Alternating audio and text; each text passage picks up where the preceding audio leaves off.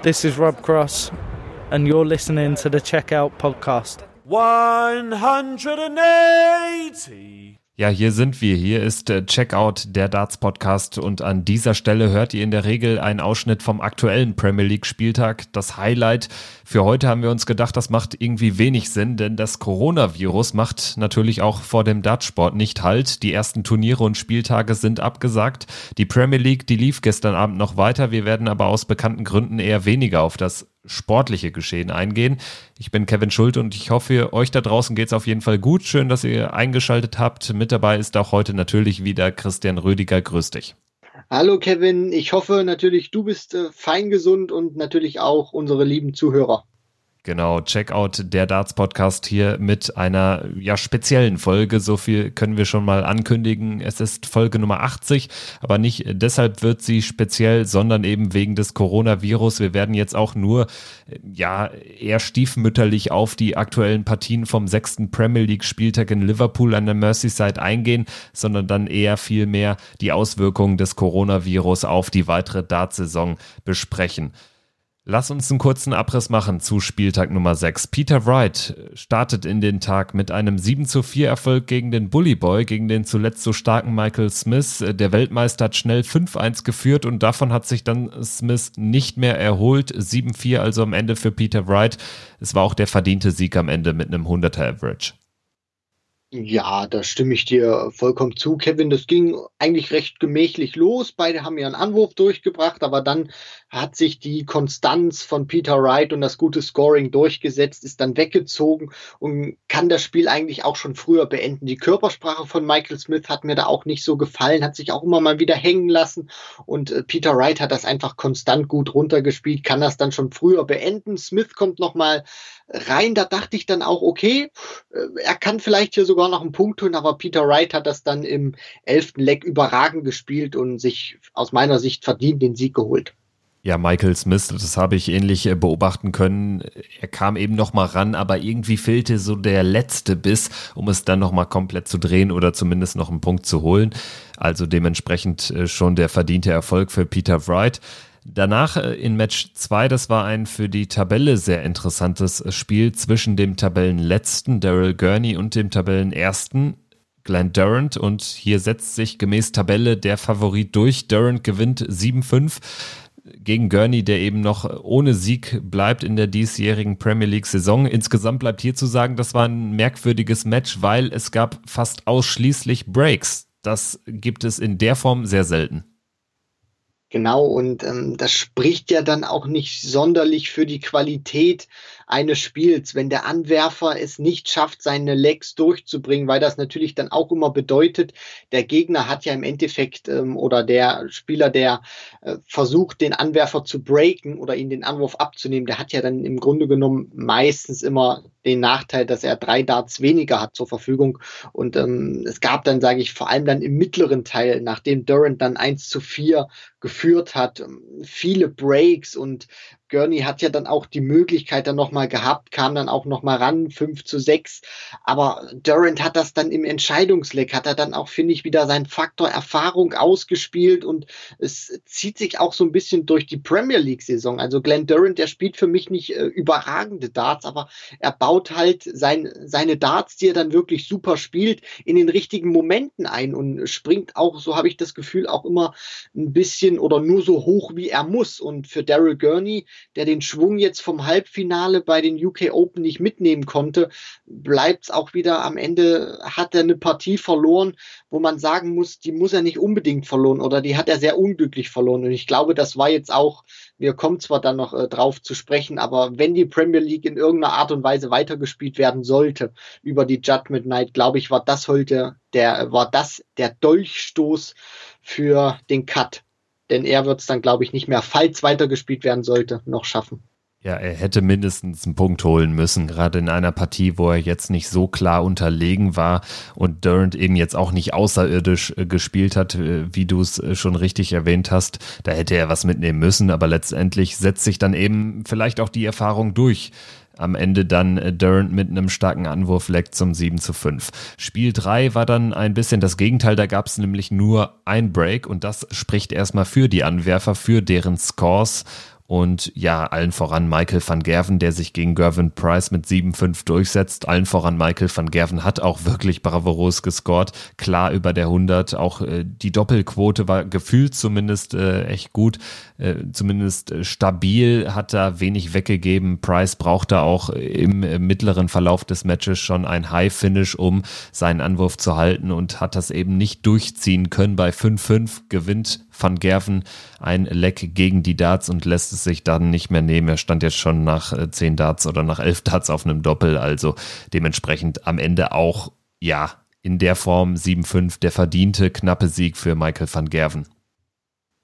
Van Gerven hat jetzt auch in dieser Partie den Schwung von den UK Open mitgenommen. Nicht nur ergebnistechnisch, sondern auch wieder von der Leistung. Also das war jetzt ein 106er Average wieder von ihm gewesen. Das bestätigt natürlich seine momentane Form. Das bestätigt auch, ähm, er betont das ja jetzt auch in den Interviews immer selber, äh, dass er mit den Darts, die er jetzt spielt, auch seit den UK Open, dass er damit immer besser zurechtkommt und sich hervorragend mit denen fühlt. Und das zeigen am Ende dann auch in der Hinsicht der Titel bei den UK Open, aber auch die Leistung, die er jetzt gegen Gervin Price gezeigt hat. Und ähm, ich fand dann auch symbolisch so dieses, dieses letzte Leck oder besser gesagt, als Price die 157 rausnimmt, um äh, seinen Anwurf doch noch zu halten. Van Gerven stellt sich sofort hin, knallt die 180 rein und spielt dann, das war dann ähm, im achten Leck und Van Gerven spielt dann im Entscheidungsleck im zwölften äh, einmal eine 180 und eine 177. Also das zeigt der Typ, auch wenn wir ihn ein bisschen kritisiert haben, der ist jetzt wieder richtig on fire. Ja, on fire, das kann man von äh, Spiel Nummer 4 so gar nicht behaupten, finde ich. Rob Cross gegen Stephen Bunting. Also ich fand ein Match in der Premier League und da muss ich jetzt auch mal kritisch den Finger in die Wunde legen, selten so öde wie das.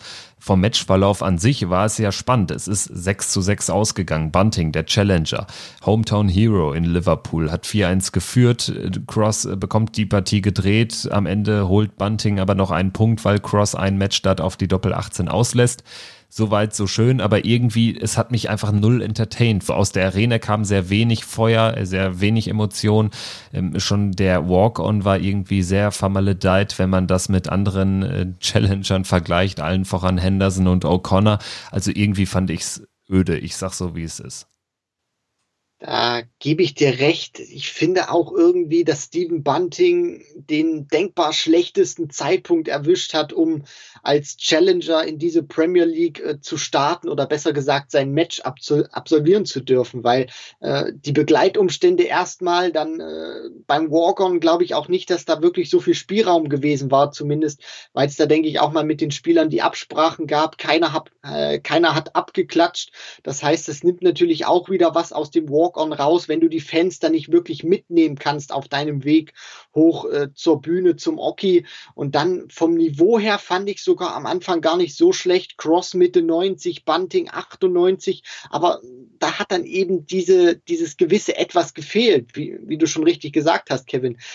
Das Publikum war nicht da. Allgemein fand ich es über den ganzen Abend verteilt. Die haben es ein, zwei Mal versucht, was anzustimmen.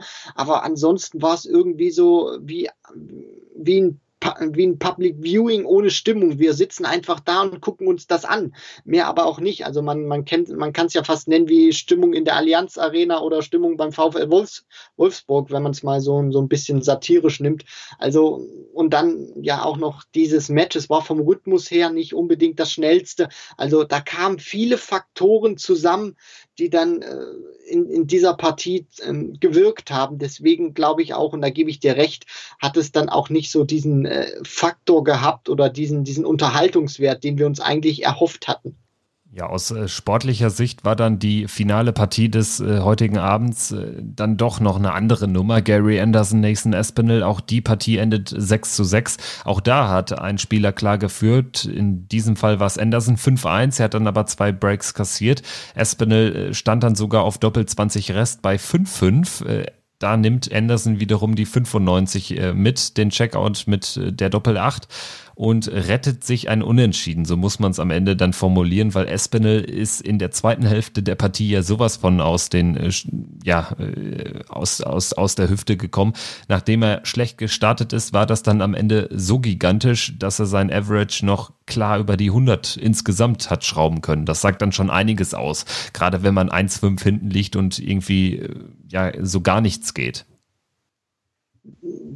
Ja und, und nein. Also das 1 zu 5 oder diese 5-1-Führung für Anderson, besser gesagt, fand ich sogar etwas trügerisch, weil er war vom Average äh, hinten, vom, ähm, aber er hatte eben diesen einen Vorteil, er hat eine deutlich bessere Doppelquote gehabt als Nathan Aspinall.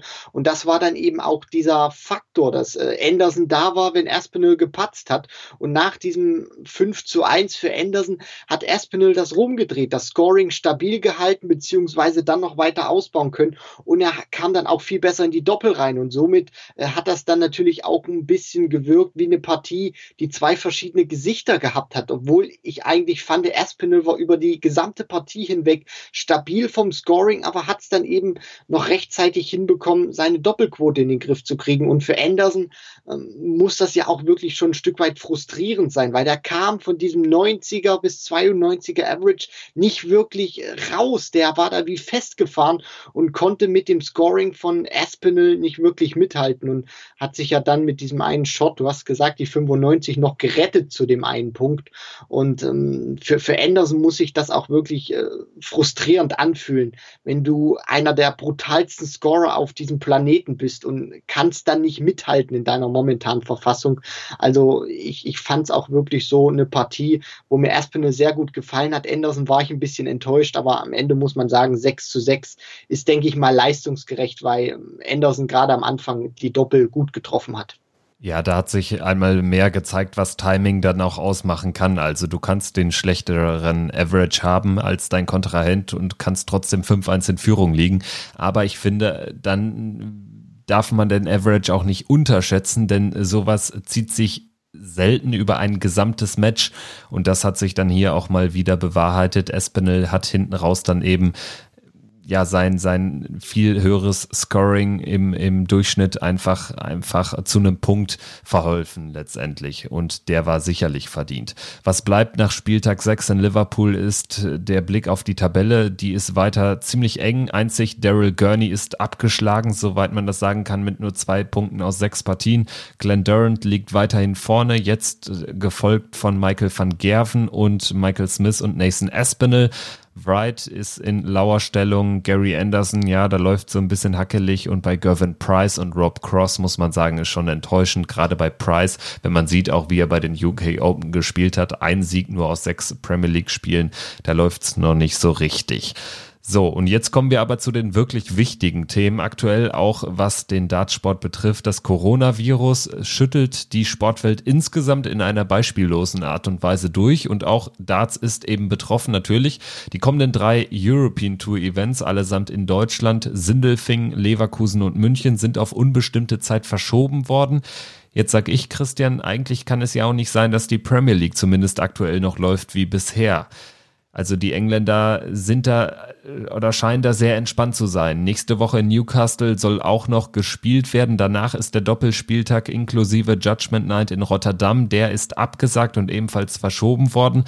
An dich die Frage, Christian, geht die PDC da aktuell richtig vor? Jetzt einfach bis Rotterdam Stand jetzt so weiterzumachen wie, wie bislang?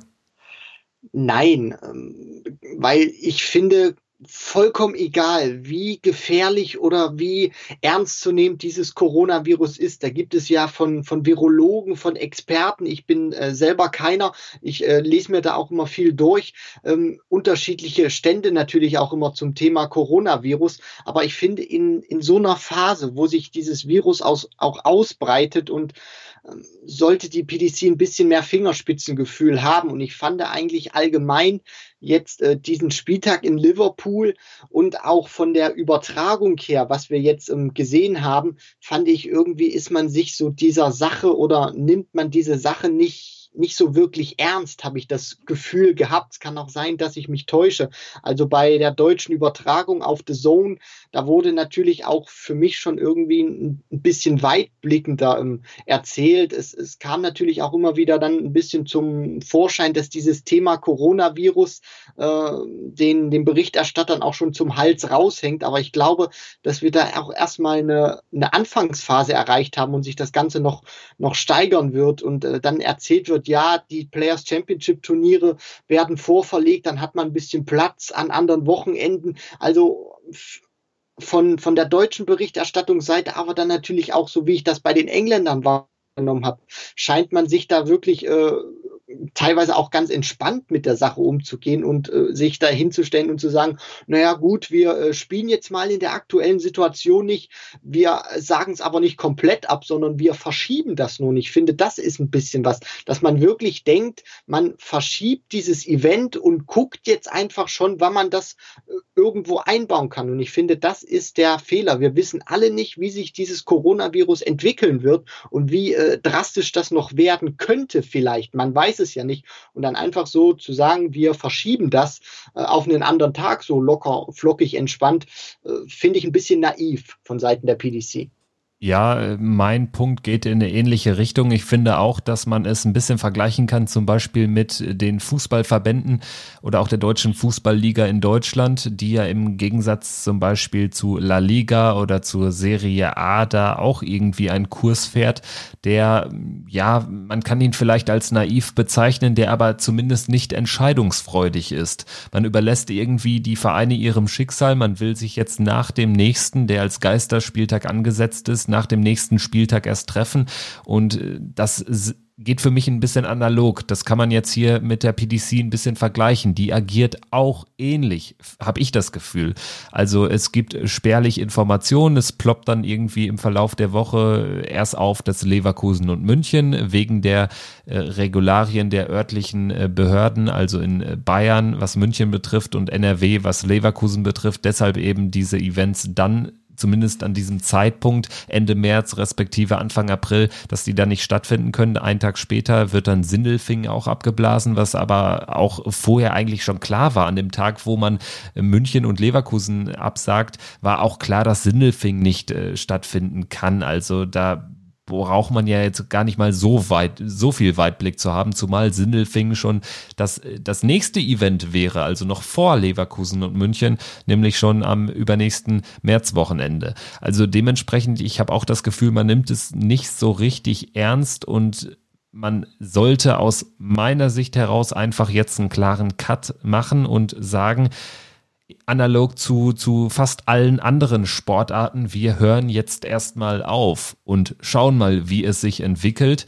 Und dann hat man zumindest klare Fakten geschaffen. Ich glaube, die würden allen helfen. Das Ding ist natürlich auch, um da jetzt noch mal kurz äh, dein Thema aufzugreifen, ähm, diese Art und Weise, wie sich ja der Geschäftsführer von der PDC Europe, Werner von Moltke, geäußert hat, der ja gesagt hat, und ich zitiere, das äh, kann man dann natürlich auch nochmal äh, nachlesen, Sport 1 hat sich da auch mit ihm unterhalten, der ja da gesagt hat, wir bereiten uns auf die Situation vor und äh, betrachten aktuell Fall für Fall. Und ähm, die PDC Europe möchte ja natürlich auch im, im Gespräch dann natürlich auch oder möchte im speziellen Fall ähm, für die European Tour von Austragungsort zu Austragungsort natürlich entscheiden und in der jeweiligen Situation in der Region dann natürlich auch kurzfristig entscheiden. Und ich finde, das ist ein bisschen absurd, wenn man sagt, wir spielen Leverkusen nicht und äh, wir spielen München nicht, weil NRW und Bayern da sind die Corona, äh, da sind die Corona-Zahlen äh, deutlich höher als in anderen Bundesländern. Aber Sindelfing, äh, bevor das ja dann einen Tag später von Baden-Württemberg dann äh, wo ja dann die Regierung das festgelegt hat, zu sagen, ja, Sindelfing, das erste European Tour Event, das sagen wir nicht ab. Oder äh, spielen da nicht mit dem Gedanken, das verschieben zu wollen, weil in Baden-Württemberg sind die Zahlen ja nicht so hoch wie in NRW oder Bayern. Und da finde ich, setzt man eigentlich falsch an, weil nicht, äh, wenn ein European Tour Event in Baden-Württemberg stattfindet, dann kommen nicht alle Zuschauer aus Baden-Württemberg nur dahin. Und ähm, das finde ich ehrlich gesagt auch ein bisschen, tut mir leid, wenn ich das so sage, stümperhaft zu entscheiden von Region zu Region, weil das Coronavirus äh, befällt deutschlandweit und ähm, wird sich auch in anderen Bundesländern ausbreiten. Und ich glaube, da hilft es nicht zu entscheiden, auch ja, in, in Baden-Württemberg gibt es nur äh, 20 Fälle und in NRW gibt es 300. Wir spielen lieber mal in Baden-Württemberg. Und äh, das finde ich ehrlich gesagt ein bisschen, bisschen blöd, wenn man das äh, so interpretiert, weil das kommt für mich auch äh, sehr oder mit dem sehr faden Beigeschmack rüber. Ja, für mich geht das in die Richtung, ja, wir sind ja, also da gibt es ja auch einige Veranstalter, die jetzt, also jetzt mal weg vom Darts, die jetzt sagen, ach, wir machen jetzt aus unseren, äh, aus unserem Konzert, wo eigentlich 1500 Leute gewesen wären, machen wir jetzt mal zwei Events a 750 Leute hintereinander weg. Sowas habe ich jetzt in Berlin. Ich glaube, eine Theaterveranstaltung, die hat das vor, ist natürlich jetzt auch äh, dementsprechend in der Politik, in der Landespolitik angekommen und wird wahrscheinlich unterbunden. Aber äh, irgendwie sieht es ein bisschen äh, fad aus, das Ganze, oder mit einem faden Beigeschmack behaftet, wenn man so agiert, weil man hätte es ja wirklich wissen müssen. Spätestens nachdem man selbst zu dem Entschluss kommt, Leverkusen und München finden nicht mehr statt, äh, dann hätte man nicht mal einen Tag warten müssen, äh, um Sindelfing auch noch abzusagen oder zu verschieben. Und Stichwort verschieben, das ist für mich das nächste Ding. Wenn man sich ehrlich machen würde, wann will man diese Turniere denn veranstalten? A, kann ich mir nicht vorstellen, dass äh, zu jedem zu jeder beliebigen Zeit, zu jedem beliebigen Zeitraum innerhalb dieses Jahres die entsprechenden Hallen äh, verfügbar sind für die PDC. Dann hat man sowieso schon einen pickepackevollen Turnierkalender. Also auch da äh, ein bisschen mehr Realismus würde dem Ganzen gut tun. Ich kann mir ehrlich gesagt nicht vorstellen, wie die alle diese Turniere, das sind drei Tagesturniere, wie sie die alle noch irgendwie in den Kalender packen wollen und dann das nächste Ding, da können wir jetzt vielleicht auch nochmal drüber sprechen, Rotterdam, zwei Spieltage Premier League. Wann will man die denn dann noch veranstalten? Also das, da hängt ja so viel dran, zumal auch im Sommer dann äh, Matchplay, World Cup of Darts, auch Major-Turniere anstehen, die natürlich eine Priorität haben. Und dann irgendwie dazu sagen, ja, das wird alles nur verschoben. Dann geht's ja noch so weiter, dass man Darts-Gala-Veranstaltungen, eine, ich glaube, in Neu-Ulm, dass man die irgendwie jetzt auch auf äh, Juni verschoben hat und äh, sich damit rühmt, dass äh, die Kandidaten, die dort spielen sollen, Van Gerven, Suljovic etc., alle auch dann können. Aber äh, auch da fehlt mir der Weitblick, wenn man Virologen wie den Herrn Drosten hört, der ähm, auch äh, ja sehr medienwirksam auftritt und auch häufig neben äh, Bundesgesundheitsminister Spahn sitzt. Wenn man ihm zuhört, da geht man ja eher davon aus, dass Juni bis August äh, ja auch nochmal so ein kleines Peak geben könnte, was die Corona-Zahlen betrifft und dass man eher jetzt davon ausgeht, dass sich das Ganze zumindest ähm, hält bis, bis Ende des Sommers. Also dementsprechend auch da muss man irgendwie ein bisschen klarer argumentieren oder klarer kommunizieren, was ist jetzt eigentlich Phase und wie realistisch ist es wirklich, dass all diese Veranstaltungen, gerade die kleineren Veranstaltungen, die auch nicht so wichtig sind, geschweige denn Exhibitions, die wirklich nachrangig sind, dass man die dann auch stattfinden lassen kann. Also das finde ich alles in der Kommunikation auch nicht gerade ideal. Also ich finde, in diesem Thema muss die PDC oder wird sich zeigen, wie sich die PDC auch wirklich aufstellt. Ähm, weil man darf ja nicht vergessen, finde ich ein ganz wichtiges Thema mit diesem, mit dieser ähm, Exhibition oder mit dieser Darts-Gala, die man ja auch jetzt so in den letzten Jahren ins Leben gerufen hat, sich jetzt rühmt, die fällt aus. Man hat sie schon an den Tag verschoben, wo angeblich alle äh, Teilnehmer jetzt schon feststehen und die dann auch schon können, so wie es ja angekündigt wurde, ähm, wird sich auch jetzt zeigen für mich, wie ist die PDC gestrickt? Ähm, sorgt sie sich auch wirklich um die Gesundheit ihrer Spieler, ihrer Fans, ähm, ihrer Mitarbeiter? Oder ähm, sagt sie wirklich, wir gehen knallhart auf Profit und wir sind, da, wir sind ein Wirtschaftsunternehmen. Natürlich sind sie ein Wirtschaftsunternehmen, PDC und PDC Europe. Aber ähm, jetzt ist für mich da wirklich die Frage, wie reagieren sie auch ähm, mit ihren Sportlern, Fans und äh, Mitarbeitern? Weil wir dürfen ja nicht vergessen, ähm, das kam ja dann auch in der Übertragung von The Zone, als Emma Pauke da erwähnte, man kann ja zum Beispiel auch diese European oder diese, äh, Quatsch, diese Players Championship Turniere, sage ich mal, auch vorziehen. Aber selbst wenn du die jetzt ähm, mit Unterbrechung von ein, zwei Tagen immer wieder spielen lassen würdest, weil da sind ja auch ein paar, natürlich streckst du dann ein bisschen für die nächsten Wochen vor. Du darfst aber nicht vergessen, zunächst mal müssen Spieler außerhalb von England erstmal rüberkommen. Das heißt natürlich deutsche Spieler, holländische Spieler, die natürlich dann auch wieder ähm, Kontakt mit Menschen haben. Die müssen fliegen, die müssen wieder zurück. Das heißt natürlich auch, äh, Infektionsgefahr kann natürlich auch wieder steigen, weil die sitzen da ja natürlich nicht alleine nur im, im Flugzeug. Und ähm, was ich halt für ein großes Problem sehe, ist, jetzt fallen schon drei European Tour Events aus.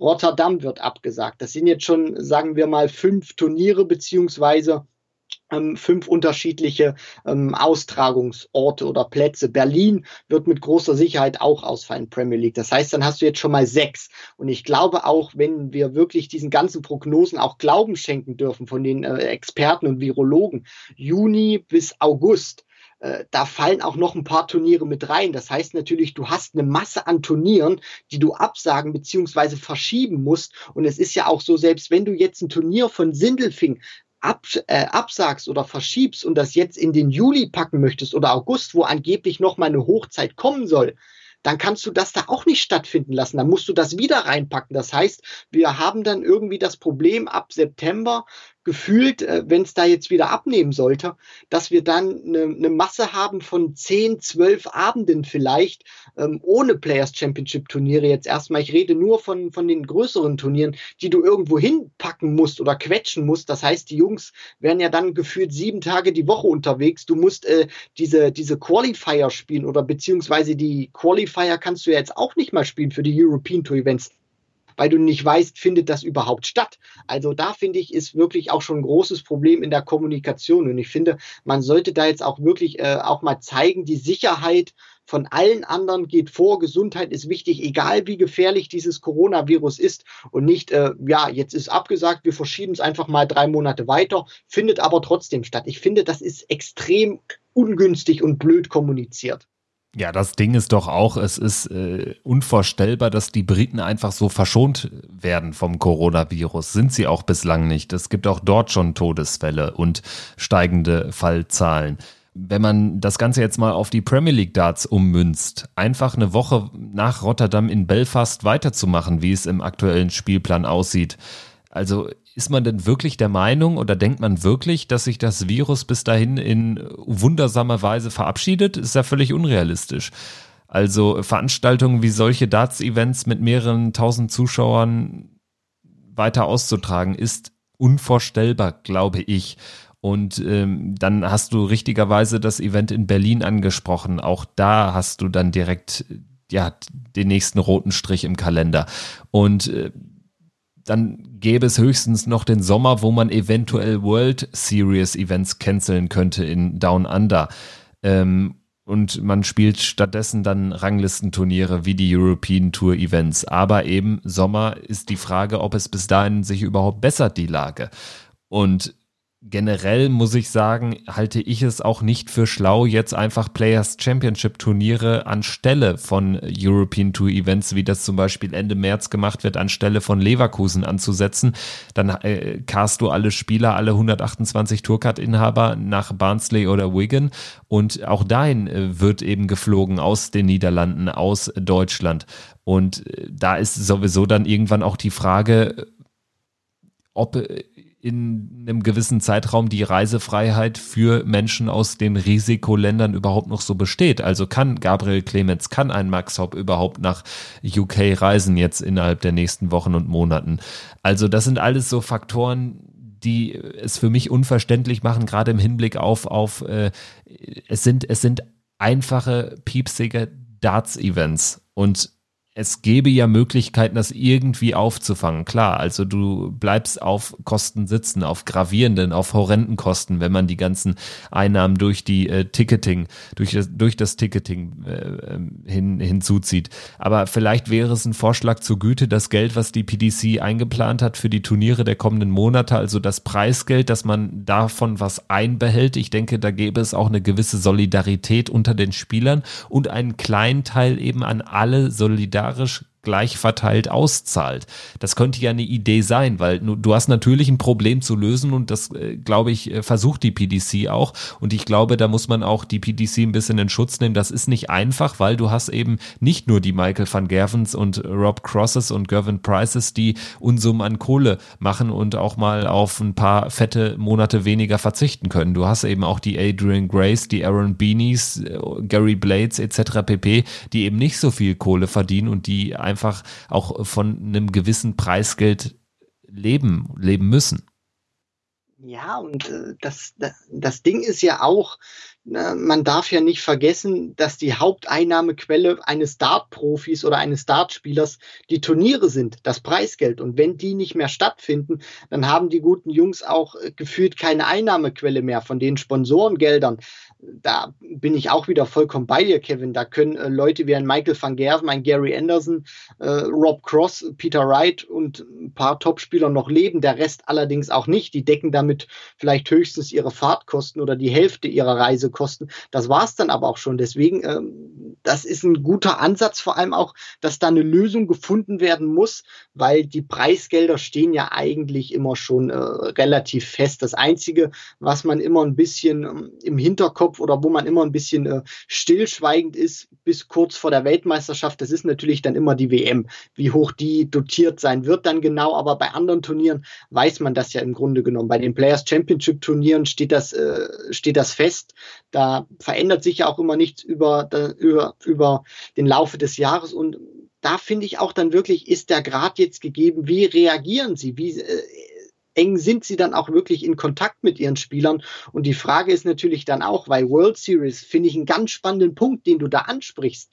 Ähm, sofern natürlich die Reisefreiheit ähm, dann wieder uneingeschränkt möglich sein sollte.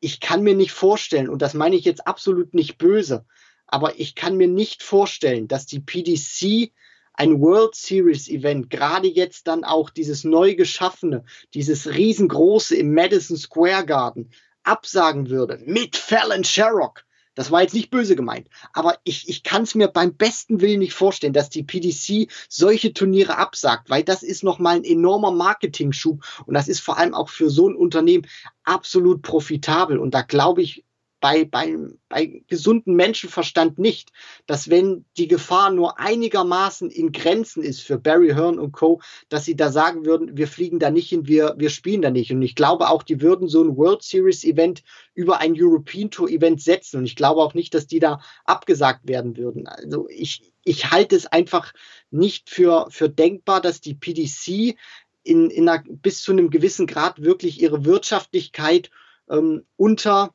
die Gesundheit der Menschen stellt. Das, das glaube ich einfach nicht. Oder ich, ich will es auch einfach irgendwie nicht so in meinen Kopf hineinkriegen, dass Sindelfing plötzlich stattfindet und die PDC ihr Riesenturnier im Madison Square Garden absagt. Das glaube ich irgendwie nicht. Ja, wenn es irgend möglich ist, dort zu spielen, dann würden sie das wohl tun. Ich kann mir schwer vorstellen, dass sich die Lage bis dahin so weit beruhigt, dass es möglich sein wird. Wir werden das Ganze aber natürlich beobachten und schauen jetzt auch mal intensiv in den nächsten Tagen und Wochen darauf, was die PTC gedenkt zu tun.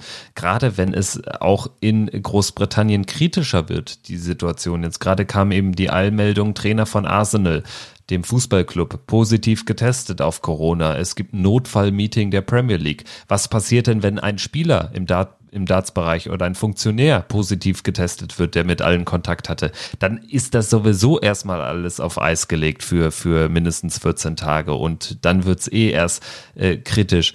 Und äh, ich denke, es muss gar nicht erst so weit kommen. Lasst es doch jetzt einfach mal, äh, belasst es einfach jetzt mal dabei, macht jetzt mal einen Cut, hinter das bisherige Dacia 2020 und schaut mal, wann sich die Situation so zum Besseren äh, ja auswirkt, dass man weitermachen kann. Und äh, das scheint für mich der bessere Weg zu sein. Christian, ich würde sagen, wir haben das jetzt ganz gut durchdekliniert. Wir würden uns sicherlich freuen, wenn der eine oder andere oder die eine oder andere uns schreibt, was ihr denn davon haltet, von den Ideen, die wir vielleicht besprochen haben und ja, auch, auch zu dem, was die PDC da gerade veranstaltet. Wie würdet ihr agieren? Findet ihr es gut? Findet ihr es nicht so gut? Und ja, schreibt uns gerne zum Beispiel bei Instagram oder auch Twitter sehr gerne. Und ähm, bei all diesen, diesen ganzen Sachen, die auch momentan los sind in den verschiedenen äh, Ländern, es zeigt sich auch wirklich, ähm, teilweise finde ich jetzt auch, wie sehr die Gesundheit von allen vorgeht. Und ähm, man, man darf jetzt auch wirklich nicht vergessen, natürlich als Sportfans ärgert es uns, wenn wir La Liga nicht gucken können, wenn wir die Serie A nicht gucken können oder Darts nicht gucken können. Aber am Ende des Tages dürfen wir nicht vergessen, es dient nur unserer Unterhaltung. Unser Leben ist davon in der Hinsicht jetzt erstmal nicht abhängig. Es ist nur Sport. Und ich glaube, das wird in diesen Tagen uns oder sollte uns in diesen Tagen mehr als nur bewusst werden. Es ist nur Sport und wenn sich die Lage beruhigt hat, dann werden unsere oder dann wird die schönste Nebensache der Welt oder eine der schönsten Nebensachen der Welt wieder auf den Platz zurückkehren in voller Gänze und voller Blüte. Aber bis dahin äh, sollten wir auch wirklich mal uns ähm, in Schutz nehmen, auf uns acht geben ältere und vor allem vorerkrankte schützen, die es deutlich nötiger haben als ähm, viele Leute in der Blüte ihres Lebens. Und der Sport wird zurückkehren. Da bin ich äh, voll und ganz überzeugt. Und äh, bis dahin sollten wir uns einfach ein bisschen mehr Zeit für uns selber nehmen. In diesem Sinne bleibt alle gesund und wir melden uns, solange die Darts-Saison läuft, in irgendeiner Art und Weise natürlich regelmäßig im Podcast geplant ist. Der nächste Montag dann die nächste Aufzeichnung zu den Players Championship Events an diesem Wochenende, sofern sie denn stattfinden. Bis dahin macht's gut. Ciao.